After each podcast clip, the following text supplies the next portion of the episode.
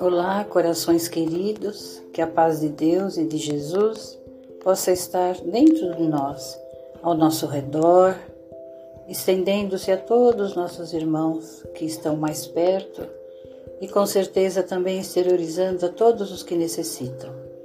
Hoje nós trouxemos no capítulo 13 do Evangelho segundo o Espiritismo que a mão esquerda não veja, não saiba o que faz a direita falando sobre a caridade. Caridade há muitas formas de ser feita. A que nós trouxemos hoje é a caridade moral.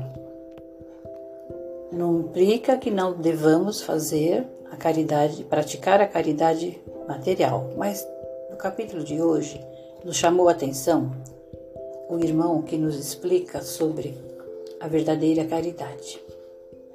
A verdadeira caridade ao contrário, é delicada e habilidosa para dissimular o benefício e evitar até as menores possibilidades de melindre, porque todo choque moral aumenta o sofrimento provocado pela necessidade.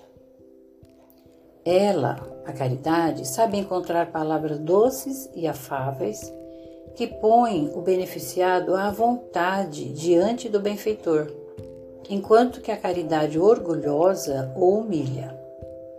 O sublime da verdadeira generosidade está em saber o benfeitor inverter os papéis, encontrando um meio de parecer ele mesmo agradecido àquele a quem presta o serviço. Eis o que quer dizer estas palavras: que a mão esquerda não saiba o que faz a direita. Isso, irmãos, é muito importante, porque muitas vezes, quando nós desejamos e praticamos a caridade, nós não sabemos inverter os papéis. E sem perceber, podemos magoar aquele que está sendo beneficiado. Então, que o nosso coração ah, consiga gravar essas palavras, encontrar maneiras adequadas, delicadas de fazer o beneficiado como que se ele fosse o benfeitor e aquele que faz a caridade ser o beneficiado, agradecendo com humildade, com delicadeza.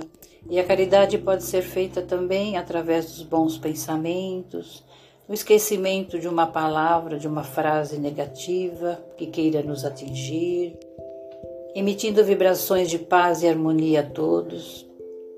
Então há muitas formas de fazer a caridade e conosco também, caridade conosco.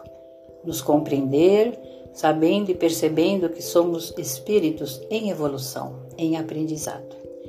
Desejo de coração que esse tema tenha ajudado e possa ajudar a muitos, desejando todo bem, toda paz, todo amor neste ano que já se iniciou com as bênçãos do nosso Pai Maior.